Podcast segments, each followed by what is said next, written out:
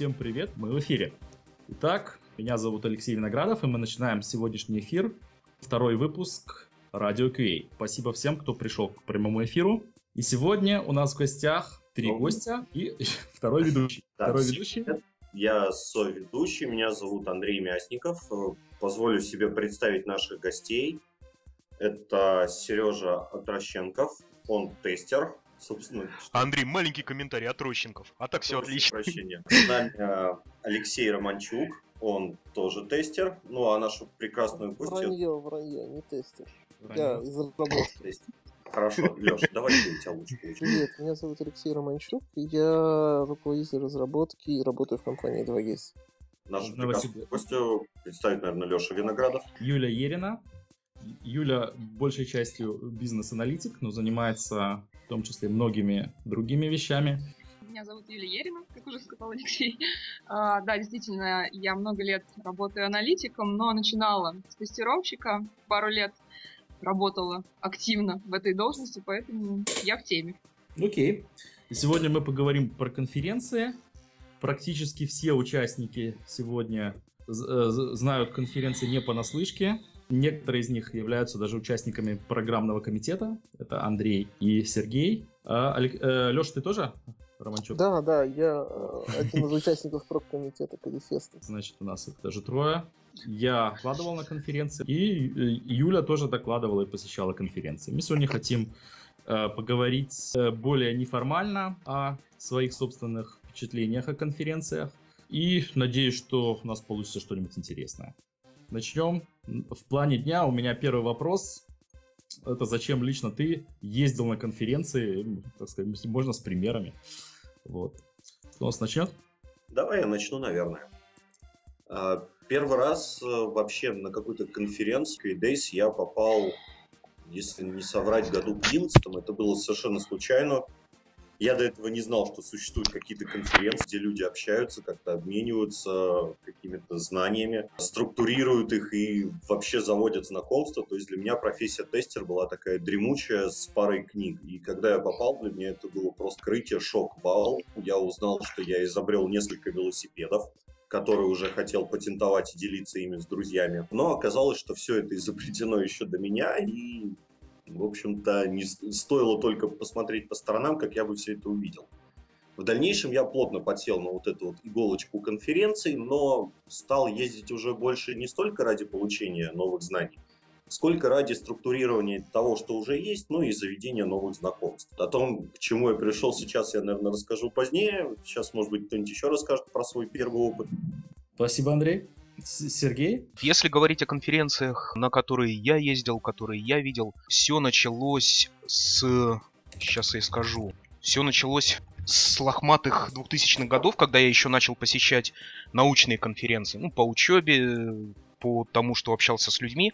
И тогда я вообще уже проникся с того, что может собраться движуха людей, у которых горит, горят глаза от той темы, которой они занимаются, что оказывается, есть такие эксперты, на которых смотришь, которых начинаешь понимать через несколько лет после того, как только услышал, хотя сначала вещи, которые они говорят, кажутся капитанством. После этого, где-то, наверное, в 2008-2007 году я попал на одну из первых конференций SQA Days. Туда я сначала приехал как слушатель, увидел на тот момент людей, высота которых там в специальности, в профессии мне казалась дико недосягаемой, послушал их, посмотрел на то, чем они занимаются, поговорил в кулуарах, понял, что елки-палки, профессия это действительно она не ограничивается там одной книжкой, э, тыканием кнопок, ну и может быть таким экспертным знанием, что такое классы эквивалентности граничные условия, если говорить про тестирование, да, либо если говорить про проектное управление, что оказывается это waterfall и agile, да, и это все еще можно развернуть, и это все более становится понятным, а не каким-то там сумеречными там стандартами, еще чем-то остальным. А после этого я уже подсел на конференции как докладчик. Потому что, когда ты едешь как докладчик, ты лучше разбираешься в той теме, в которой ты был уверен, что ты эксперт, эксперт не тебя некуда. А когда ты готовишь доклад,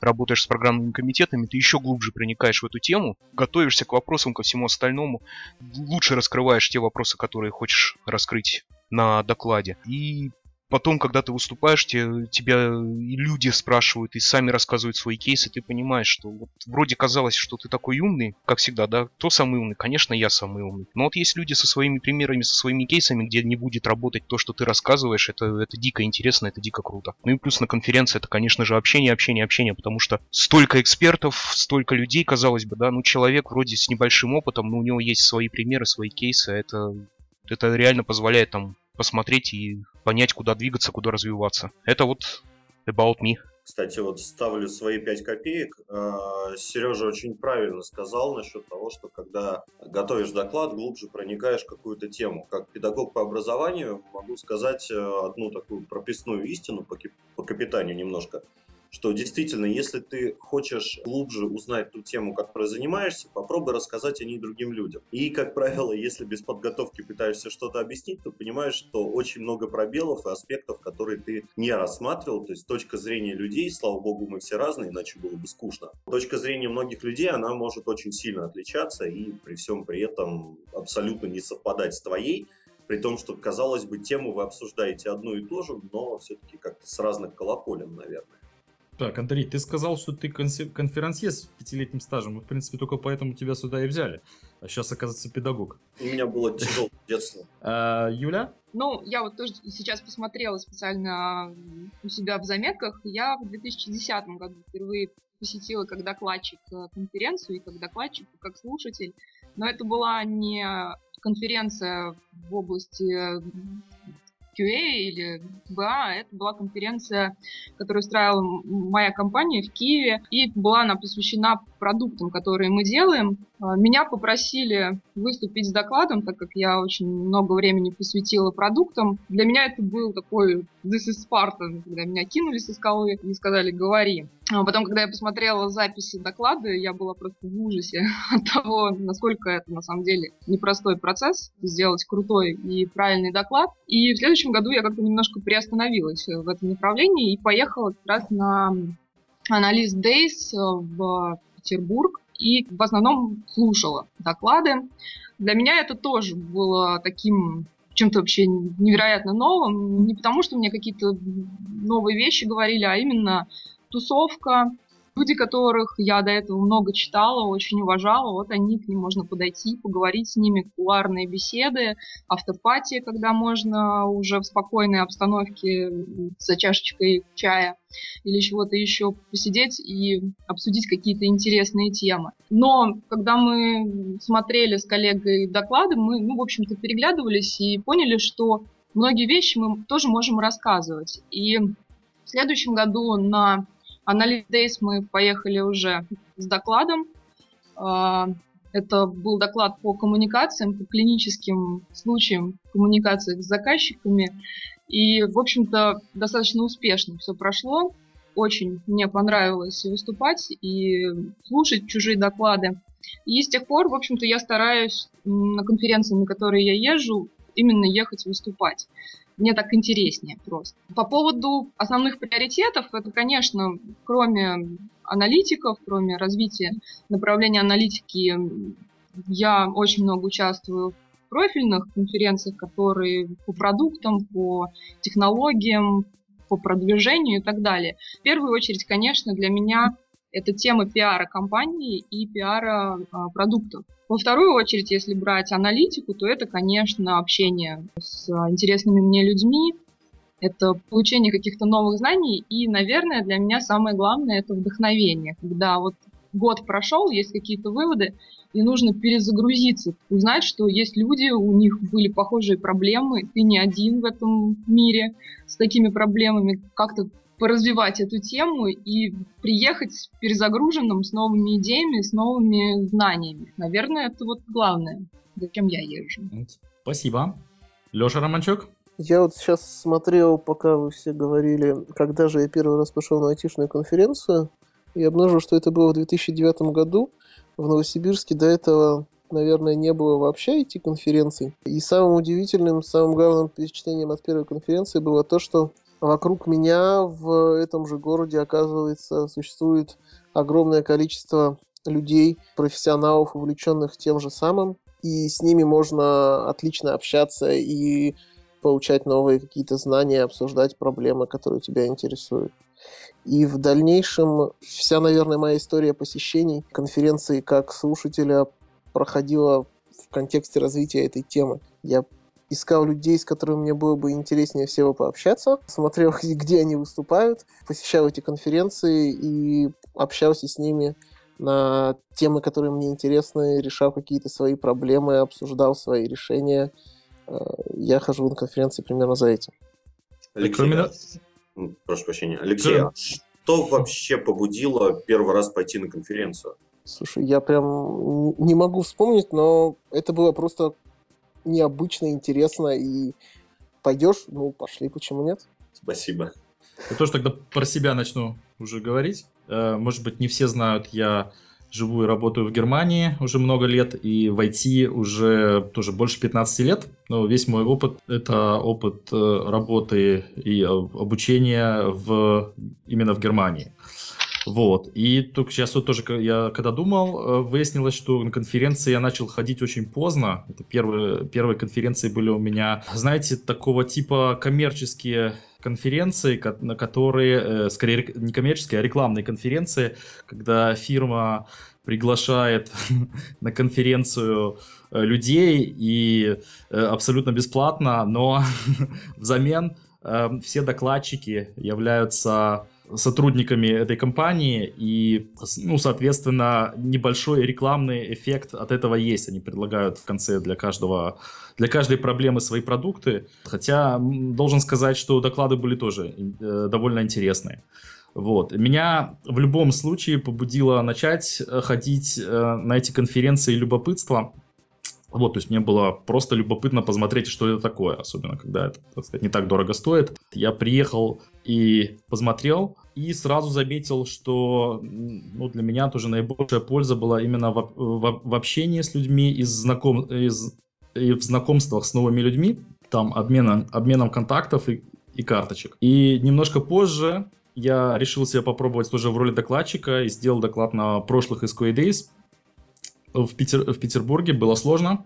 Вот, могу сказать, что столько занима... отнимает это силы нервов, что слушать доклады других было довольно тяжело, потому что мысли были заняты другим.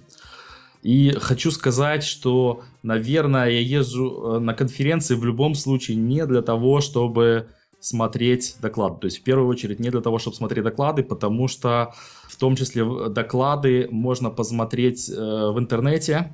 Э, большинство конференций выкладывают записи. То есть это не главное в посещении конференции для меня лично. Окей, у кого-нибудь есть какие-то замечания? Вот. Алексей на самом деле немножко прибедняется, потому что, насколько я помню, на той конференции его доклад имел бешеный успех, и я хотел его вытащить, а его, по-моему, толпа э, тестировщиков не отпускала минут 15 и заставляла отвечать на вопросы. Так что не, не надо ложной скромности. Ты выступил ну, ну немножко было, но я про, э, скорее сейчас говорил не про то, э, не про свое выступление, а про то, что когда ты выступаешь, у меня, по крайней мере, не было сил э, внимательно следить за докладами других. Вот. Но я, в принципе, это наверстал, я потом довольно многие доклады посмотрел на видео и даже прокомментировал. Вот.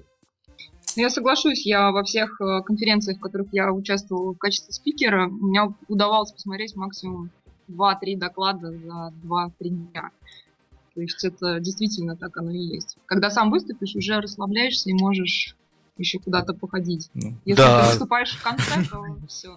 Для этого есть хороший хинт, это надо проситься у программного комитета, чтобы поставьте меня с утра в первый день.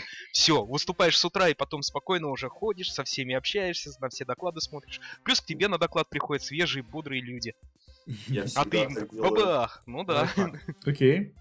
Кто же еще у нас ездит на конференции и зачем? Мы когда общались после последнего анализа Дейса с коллегами общались, и среди выступающих был коллега-тестировщик. И он рассказывал, что а, на предыдущей конференции, когда девочка одна первый раз выступала, а, у нее был достаточно интересный доклад, и он у нее тоже потом спросил мотивацию, почему она поехала именно в качестве докладчика. И она ему ответила, ну, чтобы не засать. перспективе. Вот, так что у всех, у каждого, наверное, свои мотивации на данный счет. Как считаете, хантить часто ездит? Смотря М, кто. Да. Смотря кто. Ну, обычно, слушай, а, видел HR на конференциях. Они в явном виде, ну, я не говорю про тех, кто со стендами, да, ну, кто в явном виде хантит. Вот, они э, говорили, что мы в явном виде, ну, сразу так сходу не хантим, но смотрим, например, да, что за докладчик, смотрим, кто задает ему вопросы, потом кто, сколько человек к нему подходит, какие люди подходят, говорят, ну, этих, эти люди очень интересны, их можно, то есть, как-то начать там пообщаться на тему, на тему погоды, на тему докладов, потом, может быть, захантить. Вот это Мгм. то, что я видел. То же Есть самое такие- и- инженеров я вот, ну, тоже на конференции отлавливал, да, там, кто интересный человек, там, с ним поговорить, потрендеть, потом будут вакансии, чего бы не пригласить человека. Но это, это, это лично я, например. Ну, это называется просто познакомиться. И чары также хо- ходят познакомиться. Присмотреться. А наоборот, захантиться? Никто из вас не имеет Я такого? думаю, что многие ездят захантиться. Ну, опять же, это из кулуарных таких э, примелькаться, как многие Я говорят. раз. То есть, чтобы, чтобы на вас обратили внимание, задавать правильные вопросы м, спикеру, как-то засветиться так, чтобы потенциальные чары и спикеры в том числе обратили внимание на этого человека. А вот Я так, есть- нап- например, просто по, по, по прямому подойти к стенду компании, которая э, тебя интересует, и сказать, я ищу работу. А, хорошая идея? Отличная идея, Леш, очень отличная. У меня есть примеры, знакомые подходили к стендам, говорили, «М, могли бы вы меня захантить? Вот реально, с, так- с таким подходом, да, и успешно переходили работать.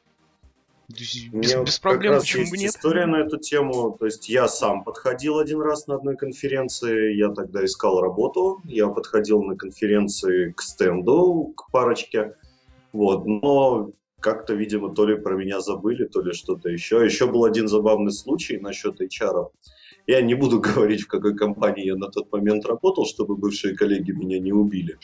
Но с нами тогда на конференцию поехали HR, они отлично провели время. Э, Я выступил, ну, как водится, в начале первого дня. Меня послушали, посмотрели, что я выступил, и уехали шопиться по городу. Вот, это было замечательно. Вот. Но что самое характерное в тоже посещении конференции, мы все-таки захантили несколько человек. Вот такая вот cool story. Хорошо съездили. Окей, Yes. нас тут, нас тут спрашивают, э, были ли случаи, когда на конференции пере, вот прямо переханчивали? Кто-нибудь знает? Вот, наверное, имена на- называть не стоит, но вот приехал человек с вывеской «Я из Баду», а уехал уже в Гугле. Это, это называется без имен, да? Э, Я, я- я просто привел пе- первое, что пришло в голову. Баду, кстати, очень часто ездит на SQL Days, очень веселые, клевые ребята, всегда с познавательными докладами, хорошо подготовленные, и прям очень крутые. Мгм.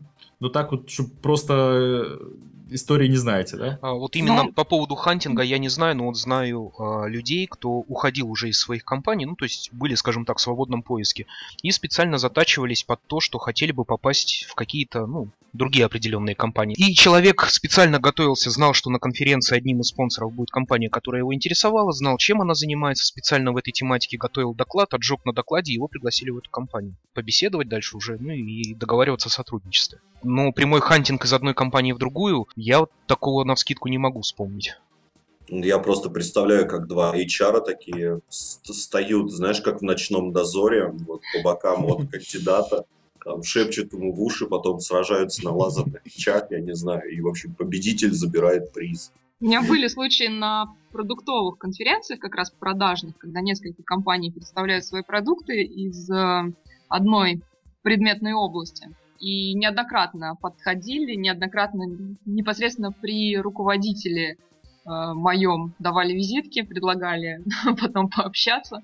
Но как-то на тот момент, наверное, не интересовало просто сильно. Но начальники возмущались очень сильно. Ну, это как-то дико прям звучит, то есть подходят при начальнике, игнорируют. Ну, они же не знают, вот, ну, стоит на стенде 2-3 человека, они оставляют визитку, говорят, ну, вы нам позвоните, нам было бы интересно пообщаться. Понятно, Надо, на наверное, как-то в сторонку хотя бы отводить там. Я бы во всяком случае так. Андрей, нахальство второе счастье. Тут может начальник Ну, даже это с- предофигеет, сам придет к ним работать, раз Ну ребята такие крутые. Согласен, да. Еще было бы интересно, кстати, а чего вам не хватало на каких-то конференциях, на которых вы были?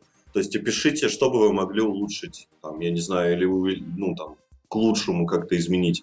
Мне, например, там, не знаю, не хватает официантов, которые с подносами разносят там холодный вискарик и шампанское во время доклада. Ну, я так просто для примера. Холодный вискарик, фи. Ладно тебе. Тебе Холодный, холодный. Ну ладно. Мне, мне на многих э, конференциях не хватает качественного выбора спикеров. То есть есть, э, я уже такой присмотрелась, есть люди, на которых я хожу, на которых я очень люблю ходить. А, И очень часто бывает, что за красивой оберткой тему доклада может быть офигенно интересный доклад, но по- подан так, что на 50-й минуте зал начинает засыпать, расходиться и так далее. Я недавно участвовала в отборе на одну HR-конференцию, то есть это она вообще абсолютно не связана с, ну, такая косвенно связанная с IT. А, И меня удивило их подбор, то есть со мной было несколько собеседований, как со спикером потенциальным. Прежде чем опубликовать программу, ее несколько раз посмотрели, выставили замечания, мы это все правили. Обязательно на меня посмотрели там по скайпу с отключенным камерой, не выгляжу ли я как-то странно, не дергается ли у меня глаз там. Да они знаю. серьезно фейс-контроль такой устраивали, да? Да, да. То есть это такой классический HR-подход с общением. То есть вот в какой-то степени это круто, потому что это от- отбрасывает вот людей, которые не смогут качественно именно подать ту информацию, которую они хотят подать. Вот мне этого очень часто не хватает, потому что хочется, если ты приходишь, хочется, чтобы на любой доклад, на который ты пошел, было бы круто, интересно, здорово и прям на драйве. Юля, ты очень классную тему подняла. Может, ты можешь как-нибудь э, сказать, а вот что для тебя значит классный доклад? Классных докладов, э, в, мо- в моем понимании, они такие двух категорий. Первая категория это которая дает практически какие-то решения для моих задач. Я там озадачена каким-то вопросом, и раз тут интересная тема, либо которые дают э, стимул для того, чтобы эту тему начинать копать. То есть я в свое время, несколько лет назад, там про Mind Map узнала с, с доклада на конференции, и потом это стало просто огромной частью моей работы. У меня сейчас не обходится день без майнд-карты, и это круто. Есть доклады, которые реально просто, ну, вот бывает так, что спикер настолько крутой, он может говорить ерунду полнейшую, два часа, но народ будет слушать с открытым ртом. Он дает, наверное, что-то другое, дает такое определенное вдохновение. Ну, я знаю таких спикеров. Да, я их тоже знаю, они, ну, вот потом выйдешь, о чем говорил, не помню, но ходишь счастливый. А бывают доклады, когда, ну, реально, ну, так же, как в институте на лекции. Были лекторы, которыми с открытым, э, с открытым ртом слушаешь, и лекторы, у которых так дрыхнешь на паре. Ты, в общем-то, потом как сдаешь этот экзамен и забываешь о нем, как о страшном сне. Вот хотелось бы, чтобы вот был интерес у людей, чтобы горя- горели глаза. Юль, Да. а, тема на самом деле такая достаточно холиварная, потому что если ты берешь какой-то очень крутой доклад по узкой специфике, ну, которая действительно важна и нужна, на него придет меньше людей, потому что не все люди этим занимаются. Вот. Но с другой стороны, если ты возьмешь доклад по какой-то общей животрепещущей теме, то, соответственно, придет больше людей, но часть аудитории совершенно спокойно и действительно справедливо отпишется в Твиттер из серии, ну, блин, ребят, ну это не ваш уровень, это слишком низкий уровень, зачем вы об этом говорите? Так что я предлагаю пока что эту тему немножечко завернуть, потому что она вот Мгм. так, настолько животрепещущая и, в общем-то, вы- вызывает жжение. Мгм. У меня, например, уже вызвало. Алексей, Давайте, Да. да, дав- давайте мы продвинемся немножко дальше, вот, э, попробуем осветить что-то новое. Вот у нас есть э, в гостях Юля, аналитик, бизнес-аналитик, и Леша Романчук, программист. Бывали ли вы на тестировочных конференциях? Или если не бывали, то как вы считаете, вот из-за чего бы вы могли пойти на конференцию, которая посвящена только тестированию? Можно вас как-то привлечь, чтобы вы как-то тоже в наш, э, в, ну, в дело тестировщиков проникали, проникались? Ну, давайте я начну. А, я ни разу не был на чисто тестировщической конференции. Почему? Не знаю почему, не сложилось. Хотел бы я туда попасть или нет? Наверное, хотел бы. Я абсолютно уверен, что там будет достаточно много полезной информации, которая, которую я смогу применить. Потому что, ну, я же не, я же не только программированием занимаюсь, так или иначе, как любому участнику команды, мне тоже приходится следить за качеством. Какие-то новые подходы, новые инструменты, новые методы тестирования, просто что-то о подходах тестирования вообще. Чей-то Да. опыт. Да, да, да, да, вот именно этого и хотелось бы. Ну, Кстати, это у Леши нет? есть все шансы попасть на тестировочную конференцию. А, да, окей. Немножко да, далековато ш- только, да. ша- шансы есть, да, но из Новосибирска немножко далековато для не совсем профильной конференции. Плюс, э, наверное, любому любому специалисту из смежной области, там, аналитику, PM, продукту, разработчику, наверняка будет что рассказать и на тестировщической кон- конференции, так сказать, взг- взгляд, взгляд с другой стороны, взгляд от, из другой специализации. Мне кажется, это тоже будет интересно. Мгм, Спасибо. Кстати, Ну. Леш, я тут что подумал. По идее, для того, чтобы хантиться на конференциях, да, надо ездить на конференции HR. Е- Если ты хочешь схантиться HR, то да, безусловно, Нет, вот я, например, тестировщик, я хочу, чтобы меня хантили, я такой прихожу на конференцию HR и такой говорю, типа, девочки, я свободен. Клевый специалист, давайте его захантим. Бывают вообще конференции HR, да? Я вот ни разу Да. не Да, бывают, бывают. Есть Окей, даже спец- окей. специализирующие конференции HR, которые специализируются в IT.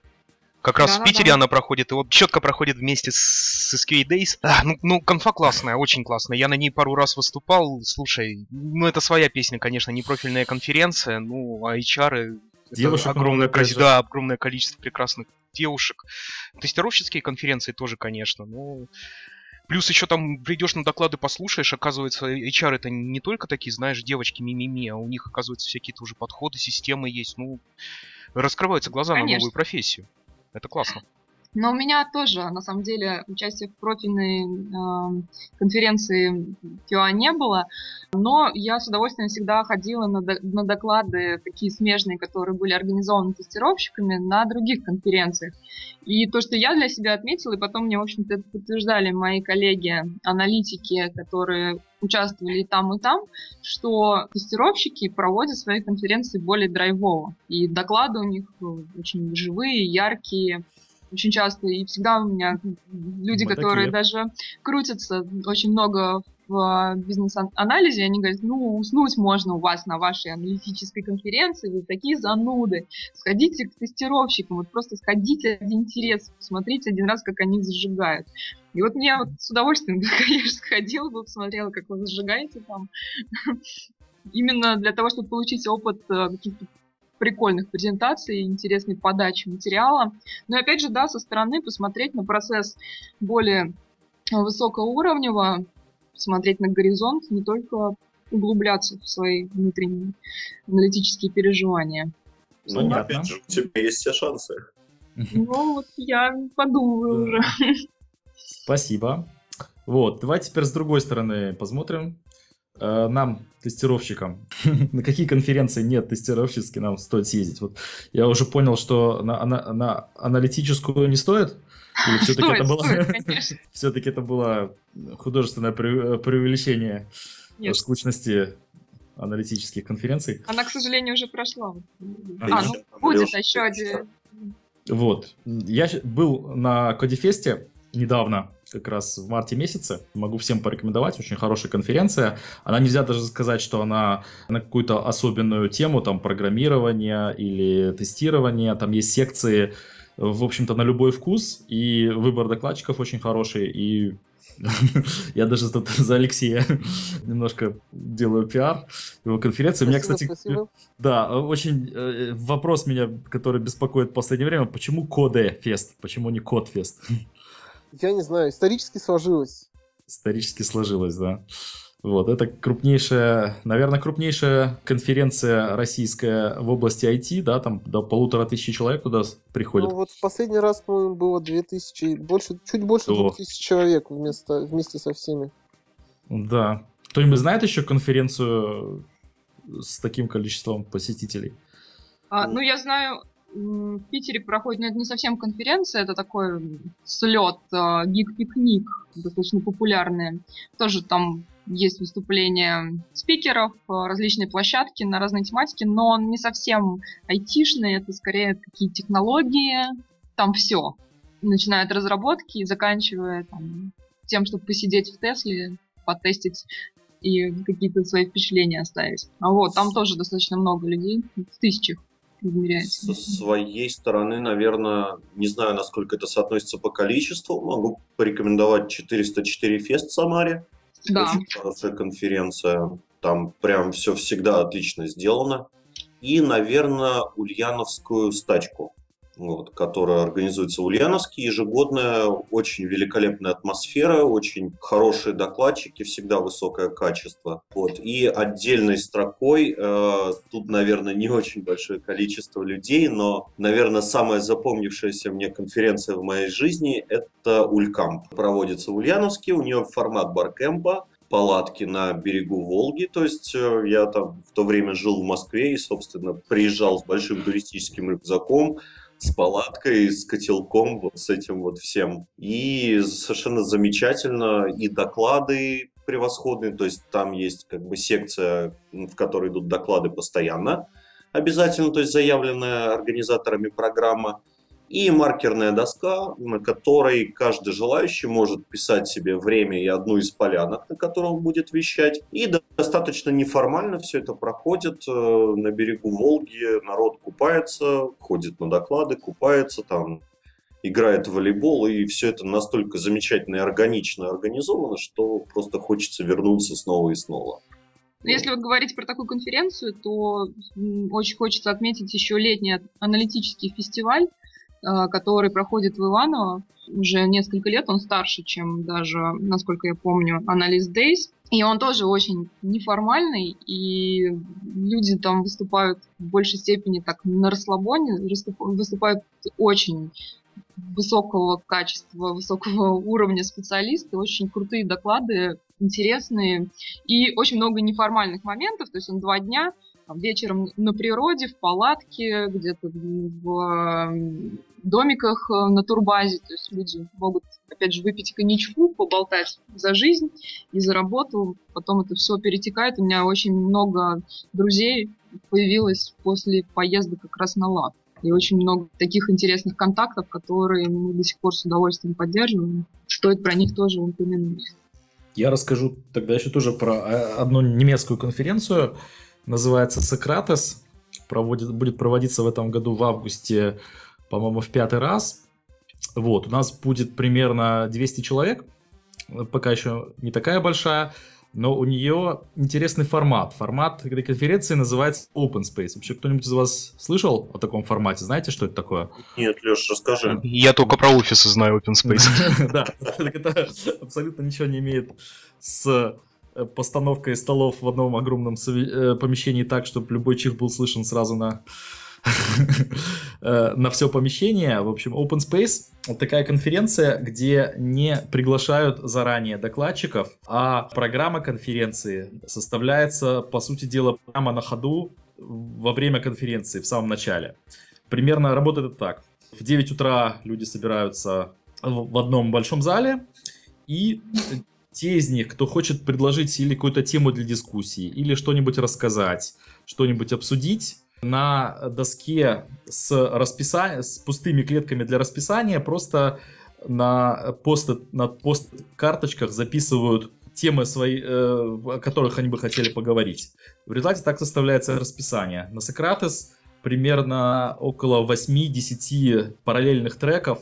То есть, по сути дела, это 8-10 комнат на 200, э, на 200 человек. То есть, сами, сами понимаете, что практически у каждого, у каждого человека, у которого есть желание о чем-нибудь поговорить, о чем-нибудь высказаться самому, всегда найдется, во-первых, место где он это может сделать. Во-вторых, некоторое количество посетителей, с которыми он эту тему может обговорить. То есть получается характер неформальный, но в то же время энергетика от такой конференции, в такой конференции просто зашкаливает. То есть туда И- при- На формат, который называется Unconference. Да, это оно, Ну, оно да. и есть. А эта конференция платная, Лёш? Синоним. Оно э, в августе в, э, в Германии Сократес, он условно бесплатный. То есть вы платите, по-моему, сейчас уже там практически мест не осталось, но я скину линк, вы можете посмотреть. Вы платите от 150, там, по-моему, до 200 евро за комнату в отеле и трехразовое или даже четырехразовое питание. То есть вот эта оплата за конференцию включает в себя полностью полный сервис, участие в конференциях, еда и проживание. То есть это практически... Это э, к- конференция некоммерческая, вы платите только за проживание и еду. Кстати, я вижу плюс в таком формате. То есть, например, на том же самом Улькемпе, да, там был точно такой же формат. Я наблюдал такую картину, как э, человек послушал конференцию, такой сказал, вау, а у меня же тоже есть о чем рассказать. И пошел и записался. То есть это очень здорово, это вдохновляет. Возможно, даже дает шанс каким-то докладчикам, которые готовы выступить в таких не очень формальных условиях, как-то попытаться проявить себя и, возможно, стать готовыми для более серьезных конференций, что я считаю несомненным плюсом. Э, Я считаю, что для докладчика на таких конференциях фидбэк будет наиболее искренний. То есть, когда придут послушать люди, которые действительно хотят на эту тему по- пообщаться. Поэтому ты найдешь на такой конференции самую целевую аудиторию. Может быть, это будет не 500 человек, но зато это будут люди, которые это гарантированно интересно. А что это у нас Сергей и Алексей все молчат? Молчат. Не молчат. Что Конференции, конечно, ну я, слушай, я в первую очередь советую конференцию «Найти ответ». Это HR-конференция проводится в Петербурге. Она среди HR в IT, поэтому можно с ними обсудить животрепещущие животрепы. Очень э, интересные люди, со всеми ими можно очень мно- много о чем поговорить, и об IT, и поговорить можно о проблемах HR, и о проблемах, которые они видят в, раз- в тестировщиках, разработчиков. Также я могу порекомендовать а, конференции, конференцию Секор, проходит в Москве, тоже ежегодная, довольно-таки крупная восточноевропейская конференция. Пожалуй, она самая крупная на просторах Восточной Европы. Хотя я не уверен, но может быть. А, Там а, тоже не только тестировщики есть, там есть и разработчики, есть и менеджеры, есть и аналитики, есть и научные доклады. То есть, ну, интересно реально прийти и послушать очень умных людей, которые занимаются научными вещами, которые потом только пойдут когда-нибудь в практику. А если еще говорить из таких интересных конференций, где я был, но это вот не конференция, наверное, тоже формат, описанный Лешей, да, некий Open Space.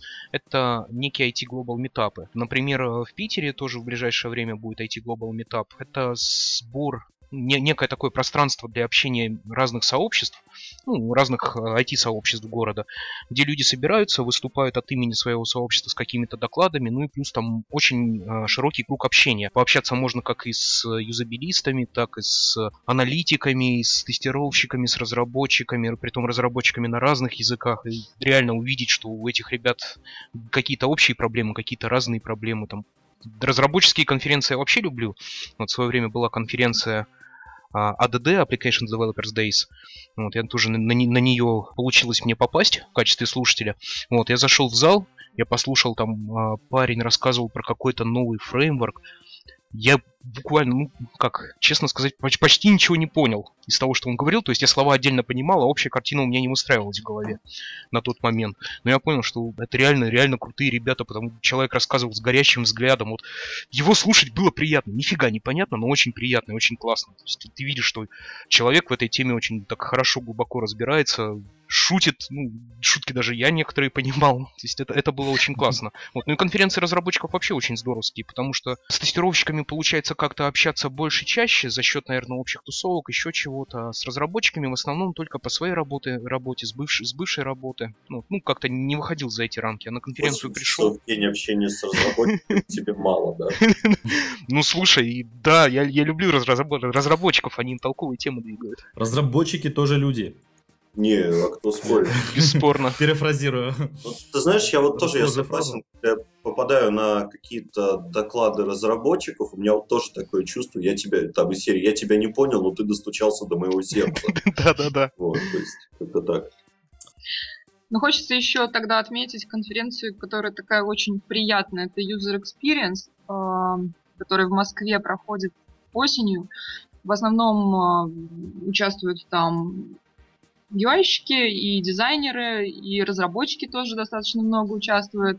Позволяет по-другому взглянуть на эм, свои продукты, особенно людям, которые занимаются продуктовыми направлениями инсайтами, то есть те, кто работает на конечного пользователя. Очень полезно, его тоже очень вдохновляет многие спикеры там. Именно выходишь с каким-то пониманием, с какими-то идеями новыми, потом их начинаешь реализовывать. Я для себя ее считала всегда очень полезной и с удовольствием тоже посещала. Окей. В рекламе нашего выпуска мы обещали сюрпризы, и у нас их есть. На этом у нас дискуссия про, конкре... Э, про конференции временно заканчивается. И сейчас мы представим вам три новых рубрики. Рубрика первая. Ново- новости месяца. Я надеюсь, что у нас каждый месяц будут какие-нибудь новости, поэтому надеюсь также в то, что руб- рубрика будет регулярной. Каждый Вот. месяц, как правило, что-то происходит. Да, как если кто читал Джерри Вайнберга, он говорит, один из его основных законов, это что в основном э, везде, э, значит, э, на самом деле ничего не происходит. То, есть, то, что было сегодня, будет и завтра, и послезавтра, в абсолютном подавляющем большинстве э, мест.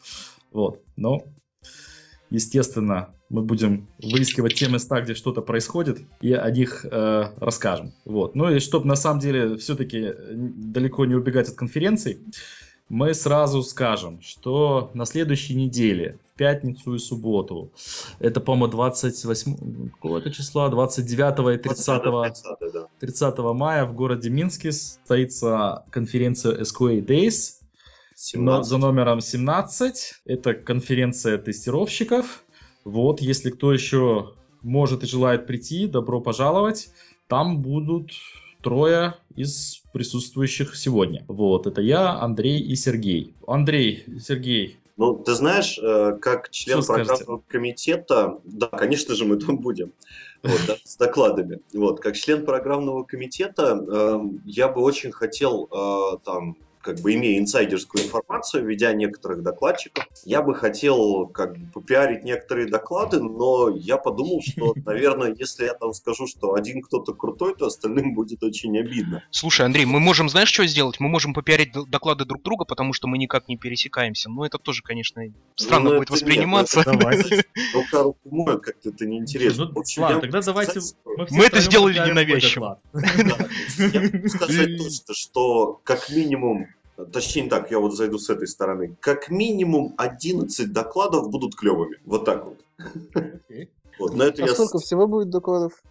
Э, Порядка много. 65 где-то так. Да. 60, ого. Понимаю. Ну, это я только своих просто перечислил. Серега там еще сразу 20 добавит. Ну да, ну я 20. уверен, я уверен, что все наши ребята вообще классно будут. 31 Вообще все, все, кто участвует в конференции, там БК поработал, но об этом расскажет на открытии конференции еще председатель программного комитета. Вот я хотел бы, не знаю, Леша, это пиар, не пиар, но твоего доклада. Алексей Виноградов выступает с темой, э, боже мой, про priority и severity.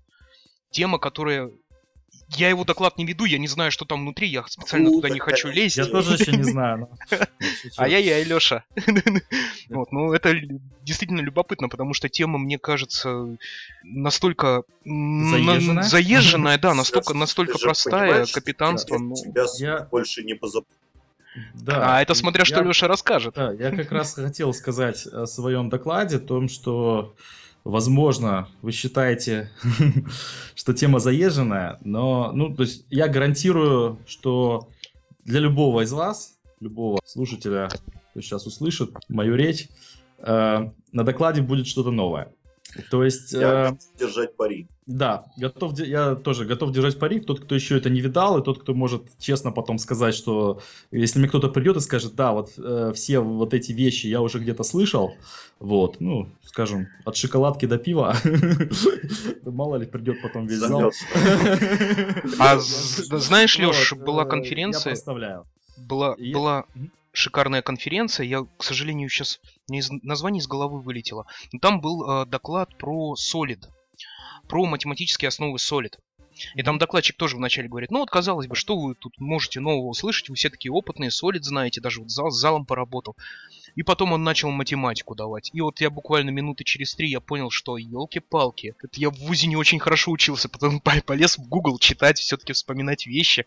Он реально, он настолько вроде сказалось бы с такой простой вещью, да, как паттерны проектирования, ну, паттерны дизайна, вру.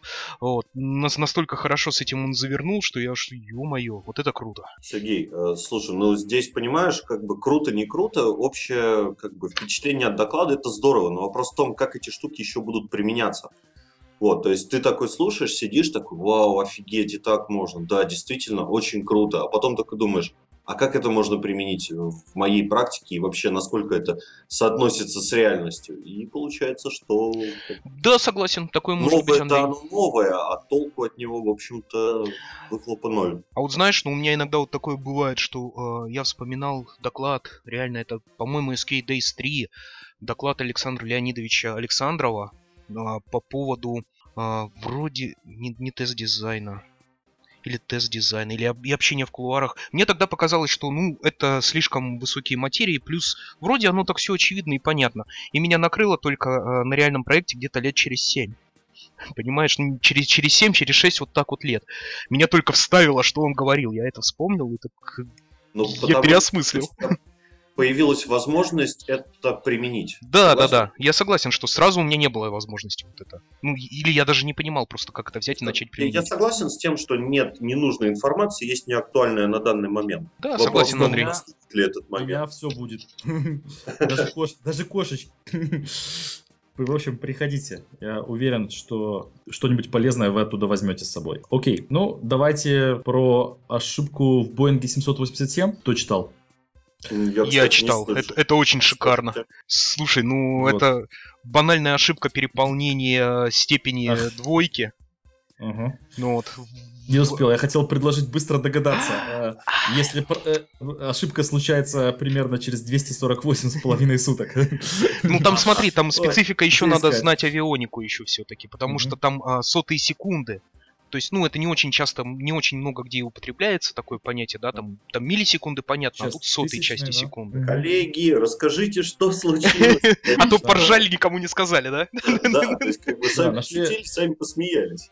Дело в том, что в электронике самолета э, Boeing 787 одной из новых моделей обнаружили интересный банк, э, баг, э, который заключается в том, что если там некий генератор работает э, без выключения, без перерыва в течение 248,5 суток, то, э, значит, как тут написано, контроллер автоматически переходит в аварийный режим и отключает электросеть самолета. Вот. Почему 248 с половиной суток? Потому что это 2 в 31 степени минус 1, не, вот не миллисекунд, а как называется? Одной сотой, сек... в общем, ну, сотых, секунды, сотых да. долек секунды пропущена проверка на переполнение э, целого числа, который хранит эту информацию. Так что Отлично одна такая... вернуть самолет по гарантийке. Да, особенно если это в полете происходит, то это классно, я думаю. Ну, хорошо, хоть отловили, конечно. Ну, такая вещь. Это вот, кстати, я думаю, хороший поинт по поводу того, что да кто же не знает о классах эквивалентности? Ну, может, ладно, окей, кто-то не знает, но кто не знает о граничных условиях? Все знают, да, все это проверяют. Ага, сейчас. Люди, видимо, там реально даже с авиационными стандартами как-то это все забывают посмотреть, mm-hmm. проверить. Ну, это что, тут Никита вроде недавно жаловался, Макаров, что 2015 год, к нему на собеседование до сих пор продолжают приходить тестировщики, которые не знают, что такое mindmap. Ну, это, это я допускаю, в принципе, почему бы нет. Это, это хорошая холиворная тема. Да, это хорошая холиворная тема. Я, в принципе, тоже считаю, что это пока что э, не самое страшное преступление тестировщика. Вот Priority и Severity, я согласен, Лех, это вот гораздо страшнее. Люди это не знают тоже. Если кто-то не знает Priority и Severity, это хуже, чем, да. Да-да-да. Безусловно. Вот. В общем-то, Леш, я, я знаю, что ты можешь мне сказать, и ты прекрасно знаешь, что я могу тебе на это ответить. По поводу priority и severity. Что у нас там дальше по плану? Продолжим авиационную тему. Про то, что ракета Протон-М упала 16 мая 2015 года, точно так же, как она упала 2000, э, им, тоже именно 16 мая 2014 года, вы слышали? Да, тес- э, в общем, тестировщик сказал, отлично, баг воспроизводится. Произвели, да, согласен. Да. Ты знаешь, мне кажется, что дата здесь не имеет значения. Они вполне могли запустить с таким же результатом, наверное, 15 мая или 17. Ну, здесь зато все, Ну. все полностью условия воспроизведения воспроизвели. Ну да, я Ну, согласен. да, будем надеяться, что все-таки люди, которые разбираются в тестировании, будут э, немножко по-другому. Я, ты знаешь, у меня же Да. тут дурная фантазия, то есть я такой представляю, он приходит, говорит, слушай, падает, да не воспроизводится, блин, сейчас воспроизведу, проходит год, Там, знаешь, собирают протон, там куча людей, тысячи людей работают, такой, он падает, он такой, ага, я же говорил, Да, тестирование в продакшн, да. На этот раз он был застрахован. Можно воспроизводить до бесконечности. Интервью с Джеймсом Бахом кто-нибудь читал? не, На Хабре вроде была, да, статья там по Да. этому Оно поводу? не только Хабре, а это подготовили к конференции Дамп. Я не помню, где она была. Дамп в Екатеринбурге или что-то вроде того. Э, Ребята подготовили интервью с Джеймсом Бахом, который один из основателей Context-Driven школы тестирования. В общем, очень известный тестировщик. Кто кроме меня прочитал? Тишина. Я да, пробегал по диагонали его, Леш. мне стыдно просто. Да, я даже, я даже больше вам скажу, я не только читал, я еще и прослушал э, в оригинале. Вот, что меня довольно удивило, это то, что пере- перевод не очень точный, скажу вам. Русский перевод не очень точный. Местами там не- неправильно переведены некоторые слова. Вот. Э, К счастью, в большинстве случаев э, никакого значения э, это не имело. А в одном случае, может быть, к большому счастью. Сейчас э, по-английски попытаюсь воспроизвести, что сказал Джеймс Бах. А сказал он именно э, Quality assurance is something that is way outside of what testers are able to do. Вот, что в принципе означает, что как бы по его мнению, это немножечко фразу надо, на мой взгляд, понимать в контексте, и, как мне кажется, э, возможно, он тоже не понимал, что он говорит в этот момент.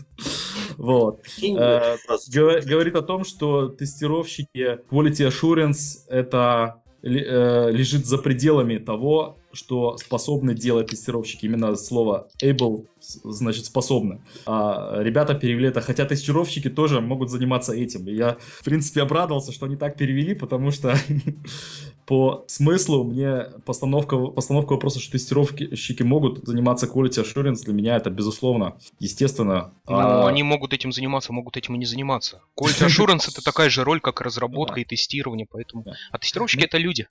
Да, мне кажется тоже, что он имел в виду скорее роль тестирования. Вот, что он отделяет тестирование от э, quality assurance, под которым он подразумевает предотвращение дефектов э, на ранних стадиях методом э, введен- введением всяких э, методологий для, для разработки, для программирования. Ну, Здесь уже отличия QA от QC идут скорее. Ну, да, это такая холиварная тема, которую Мухи отдельно, котлеты отдельно. Да, мы какой-нибудь следующем выпуске мы ее осветим. Ну ладно, так, в принципе, интервью интересное, я рекомендую послушать или пос- прочитать. Не очень длинное. Спасибо. Спасибо Вот. за инфу. приму. Окей. Мы переходим к следующей рубрике. Мы назвали ее «Плач Ярославна».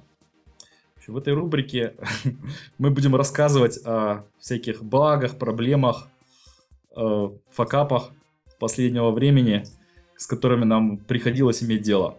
Вот. Ты знаешь, э, по- по-моему, в мультсериале Family Guy, который в русской локализации шел как Гриффины, была одна серия, где главный герой Питер стал ведущим шоу э, What Grinds My Gears. Э, То есть что-то это было локализовано как типа то, что меня бесит, то, что меня сводит с ума, то, что мне не нравится. Я думаю, это вот будет больше таким, скорее, описанием ближе к э, истине. Ну, в общем, я начну со своей истории. Такая довольно известная крупная компания Deutsche Telekom, как, на мой взгляд, изобрела функцию расторжения контракта онлайн заново. Расскажу э, историю в переводе на русский. э, я пользуюсь, я клиент э, Deutsche Telekom, и у меня есть, естественно, онлайн доступ к моему, как называется по-русски, личному, личному кабинету, где можно докупать какие-то сервисы, и вот, как выяснилось, можно и расторгать какие-то сервисы. И при расторжении одного сервиса мне я за заметил, что почему-то он, значит, как-то функция не сработала. Там была кнопка расторгнуть, я на нее нажал, э, потом какой-то выс э, выскочил небольшой диалог, я такие диалоги обычно не читаю, нажал окей. Вот. Через некоторое время выяснилось, что э, мой сервис как-то расторгнут не был. В общем, со второго раза я прочитал, что там было написано. И Deutsche Telekom предлагает такую процедуру онлайн-расторжения контракта. Когда вы нажимаете на кнопку «расторгнуть», вашу корзину, закупочную корзину, ну вы все, наверное, э, пользовались онлайн-магазинами, кладется продукт, который называется «Расторгнуть контракт». Потом вы должны пройти с этим продуктом на кассу и нажать на кнопку «Оплатить». Вот, ну, естественно, это ничего не стоит, но сама постановка вопроса, ну, это, мне кажется, э, в вопросах юзабилити абсолютный fail. То есть ты покупаешь расторжение контракта. Покупаю расторжение контракта, да. Ввожу адрес, на который мне нужно доставить расторжение. Даже хотя оно бесплатно, в общем, мне показалось, что э, этот сервис разрабатывали очень такие суровые инженеры, которые захотели в фреймворке, чтобы все было одинаково, что купить контракт, что разорвать контракт один и тот же процесс, ну, мне кажется, это не самое правильное, что вышло. Леш, позволь перехватить в этой рубрике у тебя пальму первенства. Вот. А, я на самом деле тут не из последних новостей fail, да, и плач мой, а, наверное, просто очень яркое воспоминание и, так сказать, незакрытый гештальт. Это собеседование на техническую специальность с HR, собственно, не имеющим понятия, о чем говорить, вообще не особо понимающего, кого она собеседует. То есть я так думаю, что это у многих было, и это вызовет резонанс. То есть, когда я прихожу, там, мне говорят, какие языки программирования вы знаете? Я говорю, Ruby, на уровне начинающего. Он говорит, Ruby это язык программирования? Я говорю, объектно-ориентированный. Он говорит, что? Я говорю, это такой объектно-ориентированный язык программирования. Он говорит, так, не путайте меня. У меня написано, что это должен быть язык программирования. Я говорю, да, объектно-ориентированный. В общем, она мне поставила минус, и как бы все, на этом мы закончили общение, начав его. То есть человек, которому, который не совсем понимает, что происходит, у него есть какой-то набор слов, индикаторов, которые должен сказать кандидат, и если что-то отходит от шаблона, собственно, у нее рвет шаблон, да. И это рвет шаблон. В общем, шаблоны, шаблоны рвутся у всех. Да, это у меня вот до сих пор, извините за выражение, пригорает от этого. И там, я думаю, чего я лишился, не пойдя в эту компанию. А сейчас вот думаю, что, наверное, все-таки ничего. Наверное, даже приобрели опыт. Да, кстати, Юля, да. А может, ты нас чем порадуешь? Ну, я, наверное, продолжаю тему. Я со стороны не HR, а наоборот человека, который регулярно проводит собеседование. И в последнее время у меня тоже наболело, и тема прям уже вызывает нервный тик, когда на собеседование приходят молодые специалисты, ну, в моем случае аналитики, но когда-то я и, тести и тестировщиков собеседовала, и начинаешь их спрашивать базовые вещи, грубо говоря, чем функциональные требования от нефункциональных отличаются. И человек говорит, ну я же начинающий аналитик, зачем вы меня вот такими вещами грузите? И говорит, ну вот вы шли на собеседование, вы не могли сказать, окей, Google, расскажи мне, о чем спрашивают на собеседованиях будущих аналитиков? Он говорит, ну я думал, что вы мне расскажете, что такое, чем функциональное от нефункционального отличается. И превращается, что меня как бы собеседуют. И на самом деле это проблема такая уже для меня становится какой-то нервной, да, то есть я, когда вот это вот вижу и слышу, когда начинается понимание того, что человек совершенно не готовился и не, не планировал. Вот, так что, ребята, кто ходит на собеседование, читайте что будет требовать, и по форумам HR они очень, кстати, часто ведут форумы, а, и список вопросов того, что обычно задают тем или иным IT-специалистам. Э, и, в общем-то, они достаточно не уникальны, потому что они сами лазят по этим форумам, как раз смотрят, какие языки программирования бывают на Земле. Ну вот, наверное, С очень личного характера. А ты спрашивала его, почему люк круглый? нет, у меня другие вопросики на эту тему, но Люк Круглый, он ступор когда-то, несколько лет назад был популярным, сейчас кто-то гуглит. Окей.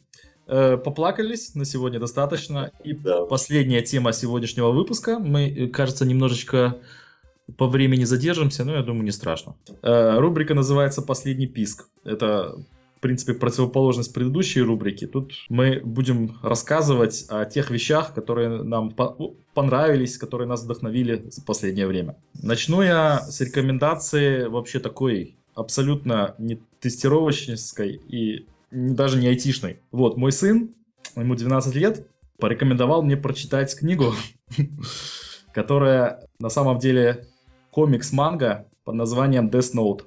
Леша, манга и комикс это разные вещи. Да, Я нет, естественно. Ну, да, я сейчас расскажу, такое. Для тех, кто не знает, манга это, ну, все-таки манга это японский комикс, вот, который читается в определенном порядке справа налево, в котором, если я правильно понимаю, определенный стиль графики используется. Да, да, да, да, да. рисовка. Андрей, да, то есть это, ну, в принципе, я никогда до этого не читал манг, а комиксы бросил читать, наверное, не знаю, лет в 15. Вот. Э, В общем, я не, не подумал, что меня может такое затянуть, но вот именно это произведение, это, ребята, это просто отпад. Это э, Достоевский, это Game of Thrones, это э, детектив Ш- э, круче Шерлока Холмса и, псих- и психология на уровне просто потрясающем. В общем, э, у- не знаю, минус или плюс, э, Death Note состоит из 13 томов. Ну, там томики небольшие, в принципе, читается за несколько часов. Но моя рекомендация очень интересна. Если вы никогда не читали такого, то по- попробуйте. Леш, я тебя немножечко дополню, что помимо Death Note, она же в русской локализации Тетрадь смерти или Блокнот смерти, существует Спасибо. еще и аниме, то есть анимационная версия. И более того, существует еще и фильм, то есть Мгм. лайф-экшен по этому делу, в котором очень замечательный ост, и все передано ну, максимально близко к манге. То есть э, для тех, кто не хочет читать, можно посмотреть или посмотреть с семьей. А так действительно очень интересная детективная история, интрига на интриге, обман в обмане, загадка в загадке. Ну, в общем, долго и непонятно, все как мы любим. Окей, следующая рекомендация от меня. М. Теперь на тестировочную тему. Селенида фреймворк, э, разрабатываемый компанией Codeborn в Эстонии. Не знаю, э, слышали, кто, кто из вас слышал про него уже? Нет, еще нет. Да, я слышал, я даже им Супер. игрался. После Мгм. э, Nice Days Вот. увидел выступление Андрея В общем, Солнцева. Это классная штука. Да, это многие из, на- э, многие из вас автоматизируют веб с помощью фреймворка Selenium. А Seleniда — это на- надстройка над Selenium, которая позволяет существенно упростить написание кода тестов. Настолько существенно, вы просто... Если вы уже тестировали с Selenium, попробуйте Seleniда, заметите, разница будет, не знаю, производительность может быть раза в два может ваша повыситься. Вот, потому что фреймворк решает типичные паттерны проблемы, например, с тем, что элементы в современном вебе появляются по Аяксу не всегда по, э, сразу после за- загрузки страниц, сразу после нажатия клавиш. И Selenium все эти проблемы, которые вы решаете э, э, Selenium решает проблемы, которые, для которых вы в Selenium используете ну, try-catch и прочие операции, которые ждут какое-то определенное количество секунд. В общем, моя рекомендация попробовать этот фреймворк. Дело в том, я про него знал уже довольно давно, но три месяца назад я начал его э, продуктивно использовать на текущем проекте, и теперь я могу уже точно с гарантией сказать, что это работает, что это отлично работает. И, в общем, это мой совет месяца. Да, я присоединяюсь к этому совету, это действительно, ну, очень сильно упрощает жизнь. Просто Ребята, расскажите, может быть, чуть подробнее, а в чем упрощение? Это просто какой-то более высокоуровневый переосмысленный API вокруг Selenium? Да, это э, э, с элементами BDD, с элементами BDD Мгм. Если кто знает, что такое behavior driven development, то есть э, э, Давай тесты эфире. да, э, тесты читаются примерно, как вы там назва- назвали кнопку э, э, точка клик, и потом пишите should be visible. Вот как-то они так читаются. То есть очень удобно. И во-вторых, э, в нем встроены автоматические операции ожидания. То есть, если вы, допустим, вызвали на кнопке э, точка клик, а кнопки еще нету, он автоматически до 4 секунд подождет. То есть он будет регулярно в течение секунд, 4 секунд э, эту кнопку искать. И э, тест у вас не упадет. И вам не надо будет э, профилактически вставлять туда ж- э, жди 3-4 секунды, если у вас кнопка появляется э, не, э, нерегулярно э, там в течение какого-то, а появляется в течение там нескольких секунд на экране. Окей, спасибо. Это в двух словах. Ну, Вот. его смысл есть селенит использовать, если вы, например, новый проект начинаете, у вас есть уже готовый фреймворк, но вы его по соображениям бизнеса не можете туда перетащить, да, и вам надо новый фреймворк писать с нуля, либо взять селенит, тогда можно брать селенит. Если у вас уже готовый какой-то фреймворк со, с обертками со, всем, со всей остальной реализацией, ну, тогда, возможно, смысла использовать селенит не будет.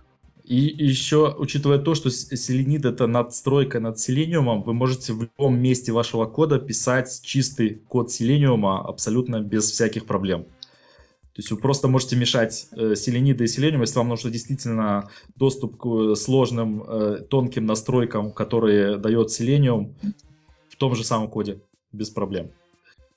И еще последним от меня сейчас третий совет. Я был на днях на курсе скрам-мастеров. Вот еще. Наиболее мне зап- зап- запомнился небольшой мастер-класс, который нам наш тренер показал по работе с карточками посты. Вообще в России... э, Вы знаете, что такое по- посты? Это, это у вас Да, да, да. Ис- Используем. Ну, на- такая же, да. Такая же клеящиеся, терминология. клеящиеся бумажки. Стикеры, вот да, у нас это стикеры называется да. тоже. Да, стикеры, да. Стикеры, стикеры пост. На самом деле там есть несколько производителей. Пост это один из производителей, как бы это примерно как Xerox. На самом деле производитель, да, производитель карточек. Пост это их классический производитель, но есть карточки еще сотни других производителей. Так вот, друзья, знаете ли вы, как правильно отрывать карточки постыта? Когда-нибудь задумывались над таким вопросом? Я прям нет, не задумывался. подписан. Тоже не задумывался, но после того, как тренер нам это показал, оказалось очень действительно полезное, на мой взгляд, здание. Вот потом проверьте, это проще попробовать или показать. Вот, но я просто расскажу, потому что принцип простой. Если вы медленно, если вы записываете что-то на карточке и медленно открываете ее снизу вверх, то она загибается, она загибается, причем в неправильную сторону. Когда вы ее приклеите, она будет, знаете, так торчать наверх. Ну, и немножко быстрее отклеиваться. Поэтому это неправильный способ отрывания карточки пост-ит. Вот, правильный способ это или слева направо, или справа налево, или есть другой способ, второй, они оба работают хорошо, это сзади оторвать э, наклейку, и тут, внимание, тут легко запутаться, потому что тут вы тянете тоже снизу вверх, но с обратной стороны упаковки. То есть э, минус второго метода в том, что вы не можете сначала написать на карточку, вы должны сначала оторвать, а потом написать, потому что, ну, соответственно, с задней, с задней стороны. Вот. Но зато тогда она загибается в другую сторону, и поэтому держится наоборот идеально. Google календарь с напоминалками и возможностью присылания смс. Нет? Не, ну, Вот, в post-it общем- иногда для фасилитации очень классная штука. А, come on. Это мелочь, но э, это мне очень понравилось вообще сама идея того, что, штука интересная. то, что посты можно отрывать правильно и неправильно. Я закончил? Я, наверное, расскажу, но у меня совсем не тестировщическая тема, просто дело в том, что когда я не сплю и не тестирую, я ем. Вот, а когда я не ем, я играю в свои любимые Xbox. Поэтому я, наверное, освещу две самых ярких новинки, которые выходили в игровой индустрии за последний месяц. Это, конечно же, Mortal Kombat последний, десятка. Вещь, которая была начата э, более, если я не ошибаюсь, 15 или 18 лет назад Эдом Буном, Джоном Тобиасом, Тони Госки и Дэном Форденом. Э, игра, которая неожиданно продержалась все это время и которая получила новое очередное кровавое продолжение. Без всяких э, сомнений, наверное, можно утверждать, что данная версия получилась самой кровавой. Фаталити, я, наверное, все слышали, думаю, все слышали, наверное, термин, делались разными людьми, и они, вот честно вам скажу, они настолько отвратительны, что от них невозможно оторваться. Вот, настолько реалистично и мерзко. Больше сказать не могу, это файтинг, черт подери, поэтому в него просто надо играть, чтобы все оценить. Второе, это на этой неделе вышла игра Ведьмак 3 Дикая охота, Witcher the Third Wild Hunt. А, ну и что могу сказать? Астрологи объявили неделю Ведьмака, количество уволенных людей увеличилось вдвое, потому что у меня, например, а, двое знакомых уже ушли в запой, то есть они так иногда появляются в скайпе, я им там пишу, типа, эй, ты как, живой вообще? Он такой, спустя полсуток кричит, типа, а что, я игру выключил, да, да, да, все, у меня все нормально. И дальше, вот. То есть, ну, это по стилю открытый мир, ТПС РПГ, наверное, будет правильно сказать. То есть там вид третьего лица, бегаешь, дерешься, но при этом выполняешь всякие разные квесты. Но особенность этой игры заключается в том, что там очень большой выбор, э, выбор действий. То есть, например, пробегая мимо какого-нибудь мужика, ты можешь спасти его от разбойников. И он скажет там, ну, спасибо, что ты меня спас, э, но мне тебе, например, нечем отдать деньги. А потом, спустя неделю, ты пробегаешь мимо какого-нибудь лагеря э, там, разбойников, как раз таки других, вот, и он такой, эй, да ты же меня спас, а мы, я тут сколотил свою банду, мы тут недавно там деревню вырезали, теперь я могу тебе дать денег. Вот. И фишка в том, что ответственность лежит на игроке за каждое принятое решение. То есть ты понимаешь, что деревня была бы цела, если бы того мужика убили, и он как бы не сколотил свою банду. Вот. Ну, в общем-то, вот такие вот интересные штуки, до чего дошла игровая индустрия. А, ну, что еще? Добрая старая игра. А, и напоследок, наверное, третья новость, что я могу сказать. Ребята, идите на Mad Max. Это клево. Я вчера был, у меня восторг. Это не совсем в формате подкаста, я просто не могу удержаться. Вот, просто идите, идите в клевое 3D. Я даже там головой несколько раз дернулся, когда там какая-то фигня летела из экрана. Вот, э, это, это очень круто. Вот. Ну, наверное, уступлю место Спасибо. профессионалам, да. Ну, хотел что рассказать. Да, я хотел рассказать про один инструмент, который недавно нашел для тестирования. Вообще так всегда бывает. Сначала, сначала перед тобой становится какая-то проблема, ты придумываешь ее решение, сам все реализовал, а потом начинаешь смотреть по сторонам опять, еще раз, повторно. И через какое-то время находишь инструмент, который вполне вероятно мог бы э, тебе помочь. Э, мы занимаемся тем, что пишем бэкэнды, и которые интегрируются с другими бэкэндами.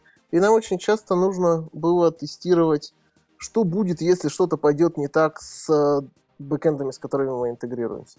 Для этого мы написали там собственный инструмент, который имеет свой API, и мы можем в процессе наших там автотестов э, интеграционных ломать разные наши бэкэнды и смотреть, что происходит с их потребителями. Вот. И после того, как мы это написали, заиспользовали, я читал техрадар и внезапно обнаружил, что э, есть такая утилита прикольная, называется Hams. Это такой HTTP-сервер, написанный на питоне, который умеет э, разным образом ломаться. То есть э, вы настраиваете свое приложение так, что оно интегрируется не с э, реальным другим приложением, а с этим мини-сломанным сервером, и он начинает в зависимости от конфигурации ломаться по-разному. Например, принимает соединение, ничего не отвечает. Принимает соединение, отвечает очень медленно. Принимает соединение, отвечает какую-то фигню отвечает неправильные HTTP заголовки, отвечает слишком большие куки, отвечает неверные HTTP статусы и вот это вот все. И так получилось, что мне очень оказалась интересная утилита, и если кому нужно, я прям рекомендую. Хорошая, поможет вам протестировать, что произойдет, если система, uh-huh. с которой вы интегрируетесь, будет вести себя странно. Да тут даже, кстати, к слову, я буквально сегодня на эту тему небольшой ап, который называется The Internet, то есть его очень просто, наверное, нагуглить, ну, в кавычках. вот. Э, называется проект интернет для автотестировщиков. Это набор небольших элементов э, э, сайта, для которых, на которых можно тренировать свои программы, и даже не только тренировать, но и вот как, как Леша рассказал, делать заглушки, со стандартными, элемент, э, со стандартными элементами. Это его найти можно, если что, по the-internet.heroku app.com. Э, линки все э, будут на нашем сайте. Вот, оно подходит к Хамсу примерно по э, по назначению, только немножко там немножко другие элементы. Окей, Сергей? Я, ну, я, как всегда, я включил на эфир трансляцию, а забыл в скайпе значок поставить. А, я хотел бы так отметить положительную, положительную тенденцию, да, некие позитивные новости. Ну, на фоне, на фоне негативных. А, компания Lingualeo, ну, такой сервис по изучению английского языка, довольно-таки широко известный, она сократила персонал в связи с тем, что не получила ожидаемые инвестиции. Почему так произошло? Почему стартап, ну не стартап, а бизнес рассчитывал на инвестиции, а не на выход на прибыль, это давайте оставим за рамками обсуждения. Мне очень понравилось, очень импонирует со, со стороны компании Dingualeo то, что эта компания, вот, э, сокращая людей, она стремится их устроить, трудоустроить. То есть вот в последнее время складывается такое ощущение, читая вот новостные ленты в разных социальных сетях, что э, весь Рунет занят трудоустройством э, ребят, которые работали в Lingualeo. Это и дизайнеры, и разработчики, и тестировщики, ну, в, разных городах ищут работу, и вот компания стремится по своим каналам, э, как-то через публичные каналы помочь найти ребяту людям. Я считаю, это очень классное отношение компании. То, что сокращает, не очень классно, но то, что они стремятся помочь по максимуму и не скрывают этого, это, это реально это супер. Ну, вот. У меня все вот из таких позитивных новостей, которые цепанули в последнее время. Ну, если не говорить, конечно, про Mortal Kombat 10, Ведьмака и Mad Max. Да, жестокие тестировщики. Ну что, у нас еще есть что-нибудь или будем закругляться? Да я думаю, можно уже закругляться, наверное, Леша. Да. А, ну еще, Нет? погодите, из лучшего за месяц, что, Радио Кей появилось. Это безусловно. Да, это супер. Вот, приходите к нам. Еще э, я еще раз напомню, что запись будет на сайте самое позднее завтра, может даже сегодня. Э, ссылки про материалы, о которых мы говорили, мы тоже поместим на сайте. А сейчас, пожалуйста, лайкайте наши посты, шарьте с друзьями, приглашайте друзей. В общем, нам важен ваш фидбэк, любой фидбэк. Пишите нам. Следующий выпуск состоится примерно через две недели. С вами было Радио Куэй. Сергей, а, Сергей Отрощенков, Андрей Мясников, Алексей Романчук, Юлия Ерина и я, Алексей Виноградов. Ведущий Алексей Виноградов. До свидания. Всем пока. Пока.